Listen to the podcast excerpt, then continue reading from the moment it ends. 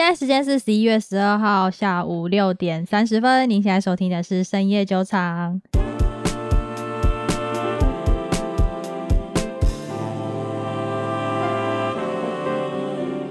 Hello，大家好，我是瑞娜。Hello，大家好，我是 Maggie。最近币圈又出现了重大事件了。虽然说我不是受害者，但我身边真的超级多人受害。那就是全世界第二大的加密货币交易所 FTX 宣布要破产。但是我相信很多人是受灾户，还是不知道这来龙去脉是什么，甚至可能还很多人不知道自己放在 FTX 的货币到底会有什么样的下场。所以这一集我们就是先简单来讲解一下来龙去脉，以及之后我们要观察的重点。就我们不会先讲说要怎么救，或是你要怎么处理，因为这件事情还在发烧当中。很多不确定性还在，所以也没有办法说准到底会怎么样。只是我们可以先提供一些方向给大家参考。对，嗯、那在这之前，嗯、呃，因为有蛮多人应该不太知道什么是 FTX，所以就来简单介绍一下 FTX 是什么，以及呃这个交易所它有什么样的特色。好了，嗯，FTX，呃，我等一下以下简称 FTX，因为我觉得 FTX 有点难念，FTX 比较好念，嗯。好，FTX 它其实是一间加密货币的交易所。那其实，在这一次暴雷之前，它是排名很前面的一间加密货币交易所。它的创始人叫做 SBF，这这是简称啊，Sam Bankman，那简称 SBF。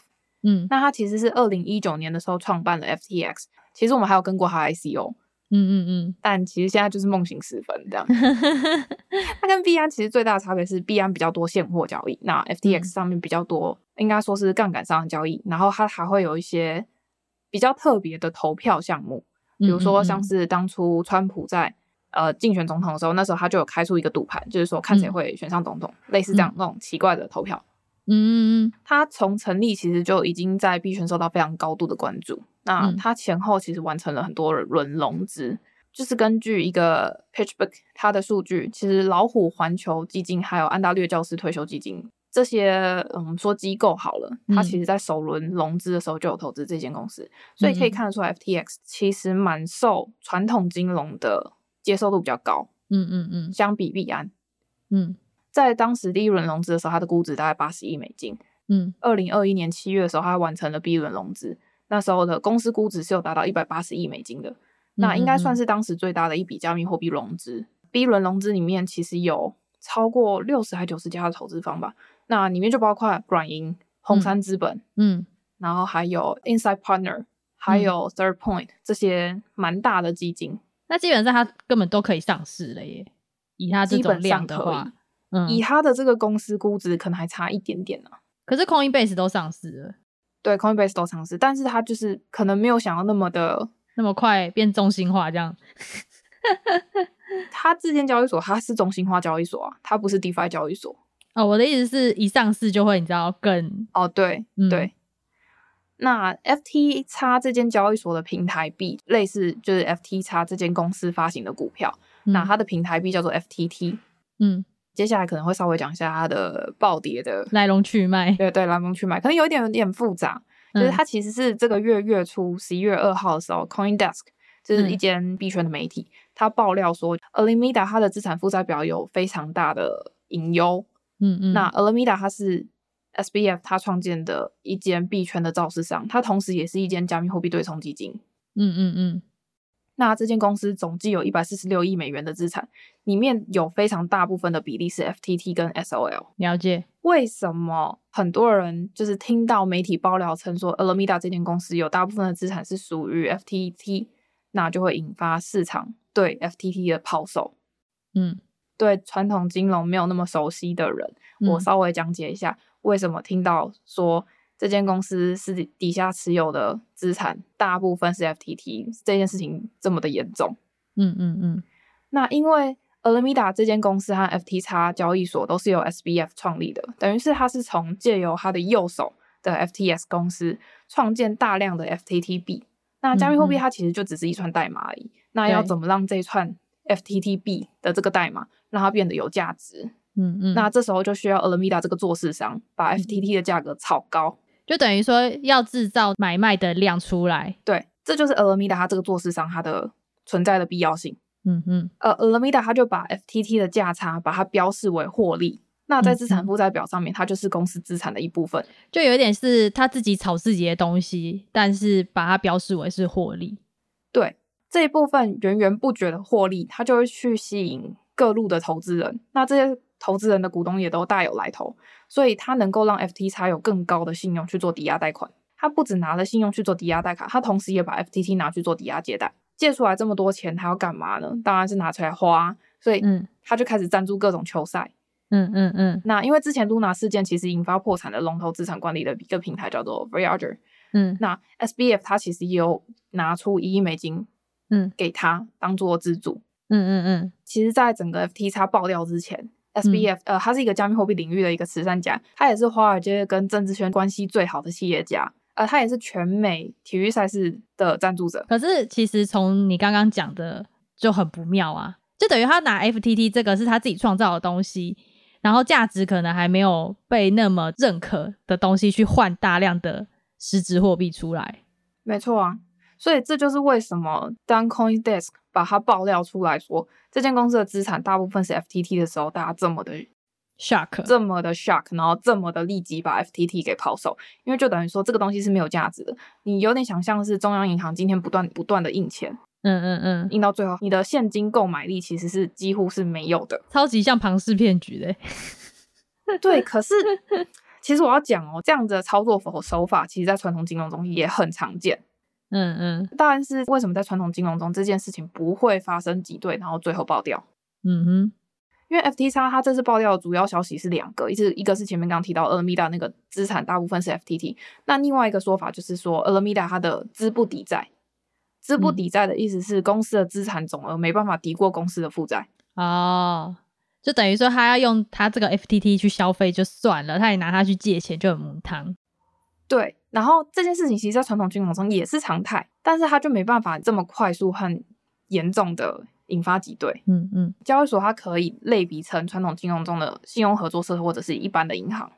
那一般来讲，传统金融的银行都会有一个所谓的固定比率的储备金，嗯嗯。举例来说，就是假设你今天储备金率是百分之十，那你今天放了十万块在银行里面，嗯、那银行其实可以借用你的钱，然后去做其他的投资来获利。那但是它最多只能借用你放在银行里面的剩下百分之九十，剩下的百分之十是不能被移动的。嗯嗯嗯，因为它为了其实是避免说。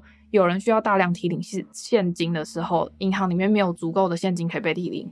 嗯，这也是为什么有些时候银行领钱或者是提领的时候，你需要 T 加一或 T 加三的规定，就是你会需要当天然后再多一天的时间，银行才给能给你那一笔现金，因为它实际上银行里并没有那么多钱。对，因为如果说他当时没有那么多现金的话，他可以去借掉一下。嗯，了解。他不需要那个时间去借掉或融资。嗯，就是假设银行他今天真的被挤兑的话，应该要怎么办？如果说今天这家银行它是有合法牌照的话，通常传统金融里面的央行会出手去救他。嗯、那嗯，他会把银行的资产收成央行的资产负债表里面，然后把钱换给银行去使用。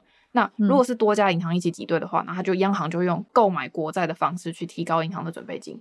但通常到这一步就结束了，因为央妈都出手了嘛，嗯、那挤兑就没有了。说白一点，就是其实国家的力量够大，所以可以把这个东西直接自己吃回去。对，那回来 FTX 这间币圈的交易所上面，第一个事情是币圈加密货币的提领，通常就只是一两分钟的事情而已，所以你根本没有时间让交易所去做缓冲，嗯、也没有时间让它去做融资。所以如果今天 FTX 是百分之百储备，基本上遇到挤兑也不是什么太大的问题。嗯嗯嗯，币圈的核心市场其实是去中心化，所以嗯，你根本没有央妈这个角色啊。对啊。就等于说，这个事情就在发生在一瞬间，没有人可以救，也没有时间可以拖延。对，所以在币圈只要出现挤兑，基本上都是 say goodbye 了。嗯哼，我现在有点冷汗直冒。这样这样这样这样，大家有理解说 FTX 为什么会瞬间崩跌了？流通量的货币也有可能在一夕之间崩跌。嗯，对，因为是它跟传统金融的。特性不太一样啊，我刚刚讲完它的特性嘛，可是中间也是有人推波助澜啊，就是币安的 CZ 哦，因为 CZ 它其实在更早之前，嗯，二零一九那时候，它其实跟 FTX 是两个有类似互相持股的状态，嗯哼，交叉持股的状态，所以它那时候其实持有 FTX 蛮大的量。嗯、那 CZ 它其实，嗯，怎么讲呢？这边可能有点点阴谋论啊，大家听听就好，好不好？哦，没关系啊，光是他是中国人，我就嗯。人家有特别声明说他是加拿大人 OK，好，就是我觉得他玩的很溜的事情是，他持有、嗯、他当初持有了 FTT，那一个可能是因为他当初真的看好这间公司未来的成长非常快速，他想要赚这笔获利。嗯哼，但是必要的时刻，他也可以拿来当做武器砸盘。哦，真的是一体两面诶。没错，当初的媒体报道是 FTX 的负债跟资产的缺口的高达数十亿美金，甚至可能超过六十亿美金。但是有没有想过，嗯、如果说 FTX 的币价没有跌烂的话，FTX 应该还是有能力可以去偿还那个缺口的。对，因为 CZ 砸盘的时间非常的精准。嗯嗯嗯，它是在 FTX FTT 出现挤兑的时候去砸的，所以。它也是可以有效的触发 FTX 这间公司现金流不足，然后没办法护盘的状况。所以是不是有人会说，其实 CoinDesk 那个报道是 CZ 用？这个就有点嗯不好说了，阴谋论这样子。对，有点阴谋论，大家听听吧。啊、当故事。但是在这个时刻点做这件事情，很明显就有意图啊。嗯，他其实中间有一度出来说，他希望收购 FTX，那他当做接盘侠这样。但是其实。后来就触发了一些什么呃，比如说反垄断法的问题，然后也需要被调查你的资金什么之类的各种监管问题，嗯嗯，所以他后来就是放弃收购。嗯嗯嗯，放弃收购的那个消息一公布出来，砰，又砸了一根。可以救的人就突然收手这样。对，那到更新到昨天呢，是 FTX 他是在呃跟波场的孙宇晨联系，那可能。他知道波场嘛？反正好，波场链 TRC 二十，这样可能有听过。好，他就是希望能够透过波场链 TRC 二十可以转出部分的资产。但是昨天十一月十一号的晚上，FTX 跟 Alameda 就正式宣布申请破产重组。嗯哼，破产重组跟破产清算其实有点不一样。那他是申请的是第十一章的破产重组的这个部分。嗯，新任重组的执行长他是 John J. Ray。那他其实是从二零零二年就有担任许多重组于临时管理服务商的经验，破产的保姆。哎、欸，对对对对对，那个暂时接手那位保姆。对，那接下来就看他怎么处理这个局面了。哦、oh,，OK，所以到最后，这个加密货币的交易所又还是得回归到传统金融来救，我可以这样理解吗？哎，目前是没错。嗯，所以就看他们能不能救，跟要不要救了。对，就是或者是能救到哪里？因为申请破产重组，它其实是先清算，呃，把你的资产先看你能够抵掉多少的债务，然后最后再看谁要去承接这样。OK，那其实听了这一连串的来龙去脉之后呢，我相信应该也蛮多人会想说啊，我现在放在 FTX 的东西到底要怎么办？就像刚刚 Maggie 讲的，其实消息也才更新到昨天晚上而已，就十一月十一号。嗯、呃，所以之后到底会被传统金融接手，还是说会被其他币圈的大佬接手等等的，都还不确定。但可能有几个方向是我们可以去注意的新闻。应该是说，我觉得接下来有非常多的嗯挑战要去面对。OK，什么样的挑战？大家都会觉得心很揪啊。我我帮我先帮他们深吸一口气，因为接下来会有更多的加密货币的业者。会有产生资金缺口的问题，嗯，因为 FTX 它身为币圈第二大交易所，它暂停提款，而且申请破产保护，它一定会让很多的小型、中型甚至大型的平台面临很大的压力跟损失，嗯嗯嗯，特别是一些交易所啊、量化基金啊、造市商啊，然后一些钱包的业者啊等等之类的，嗯嗯，因为这些业者他很可能也会把大部分的营运的资金放在 FTX 里面。是公司的营运资金哦，嗯嗯嗯，所以这一连串的系统性风险有可能会变成骨牌效应，就是可能 FTX 的钱理不出来，就会有一堆公司也倒了。对，没错。O OK，好，所以大家现在最好是好好的去看一下自己现在手上有哪些交易所。你们最好还是可以检视一下自己手上的资产放在哪里比较安全这件事情。最安全的还是放在冷钱包啦。对，最安全还是放在冷钱包里面啊。但是放在冷钱包上面的链也是要稍微慎选一下，不要放在什么 Solana 之类的东西上面。对，放在就是以以太链或是对以太链是比较安全的。我我现在个人觉得就是冷钱包、以太链，然后跟法币。对，然后你要换成稳定币的话，也是要慎选。我是不是等下录音完就赶快去挤兑？你录音完最好赶快去处理一下你的资产。好，然后因为 FTX 它这是事件的受害者，它不是只有投资人而已，它也会有很多那些业者的资产嘛。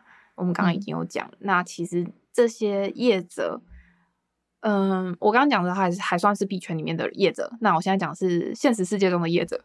嗯哼，就是比如说像是一些 OTC 场外交易平台，或者是一些量化交易的团队，嗯，或者是一些公关，甚至是那些依靠推荐 FTX 开户链接赚取返佣的网红工作室等等，这样。嗯哼，那这些营收通常高度集中依赖在 FTX 这间交易所上面，它的营收突然大幅的滑落，嗯，也是会让这些公司连带出现不敷支出的状况。嗯，FTX 它接下来倒闭之后，它还要面临一个清算的过程嘛？那清算这个过程也会开始继续产生卖压，它会继续把币价砸到底。嗯，好，如果接下来有幸运的话，大家可以还是一样可以从 FTX 上面提领。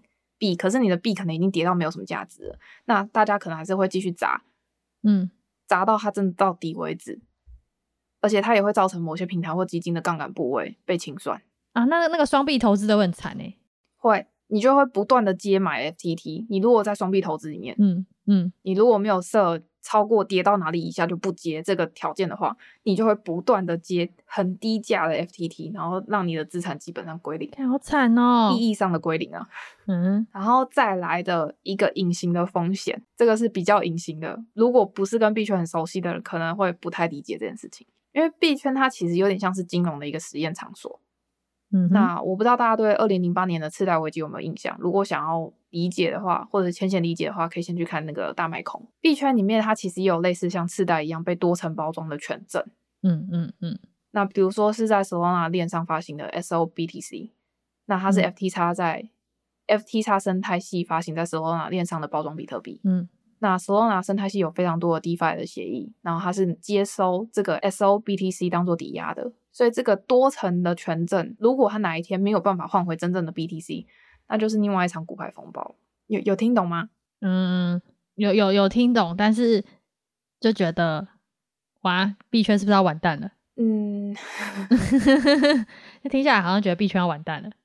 如那我问哦，如果就是你刚刚说的事件都发生了，币圈会完蛋吗？其实不会完蛋啊，所有金融都是这样啊。在上一次的币圈的熊市。里面也有非常头部的交易所爆掉，基本上每一次的币圈的熊市都会有蛮头部的交易所爆掉。对，我记得你就是爆掉之后幸存的那个人。对，所以就是你们的资产配置跟风险控制要好好的做好。FTX 其实，在倒闭之前，SBF 它本身是一个跟华尔圈还有政治圈关系非常好的一个企业家，那它基本上也是作为政府跟币圈的一个桥梁的发言人的角色。是，那 FTX 它其实整个进入清算的程序之后，其实很多的内部的账本会被迫公开，嗯哼，会引发产业对某些平台啊、投资人或者是基金的一些不好的解读，会进一步造成挤兑或恐慌，嗯哼，呃，比如说新闻，因为新闻很喜欢这样子，他就很喜欢标题杀人，就是说，呃，红杉资本投资 FTX 损失二点一亿美金。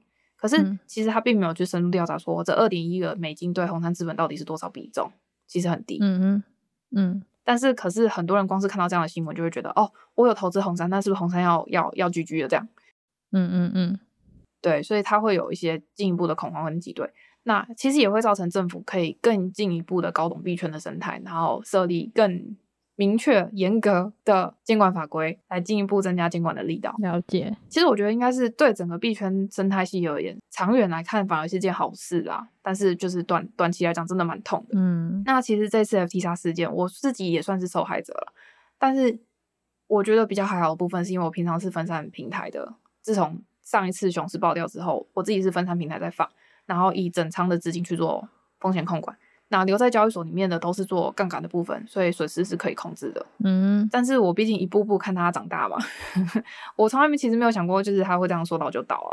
然后，而且其实当天在币安宣布说要收购它那天晚上，其实我我就这样眼睁睁的看着它的币价这样上袭下冲，你知道吗？十五分钟之内涨四十趴什么东西？嗯。然后当天下午，其实我还有期待过 FTX 会不会就是 FTX 应该不会这么没有准备吧，就是西瓜也不会这么软吧之类的想法。嗯。但是结果当天晚上，我现在记超清楚了，十二点零九分。嗯，我看到 Twitter 发文的时候，还是愣在那。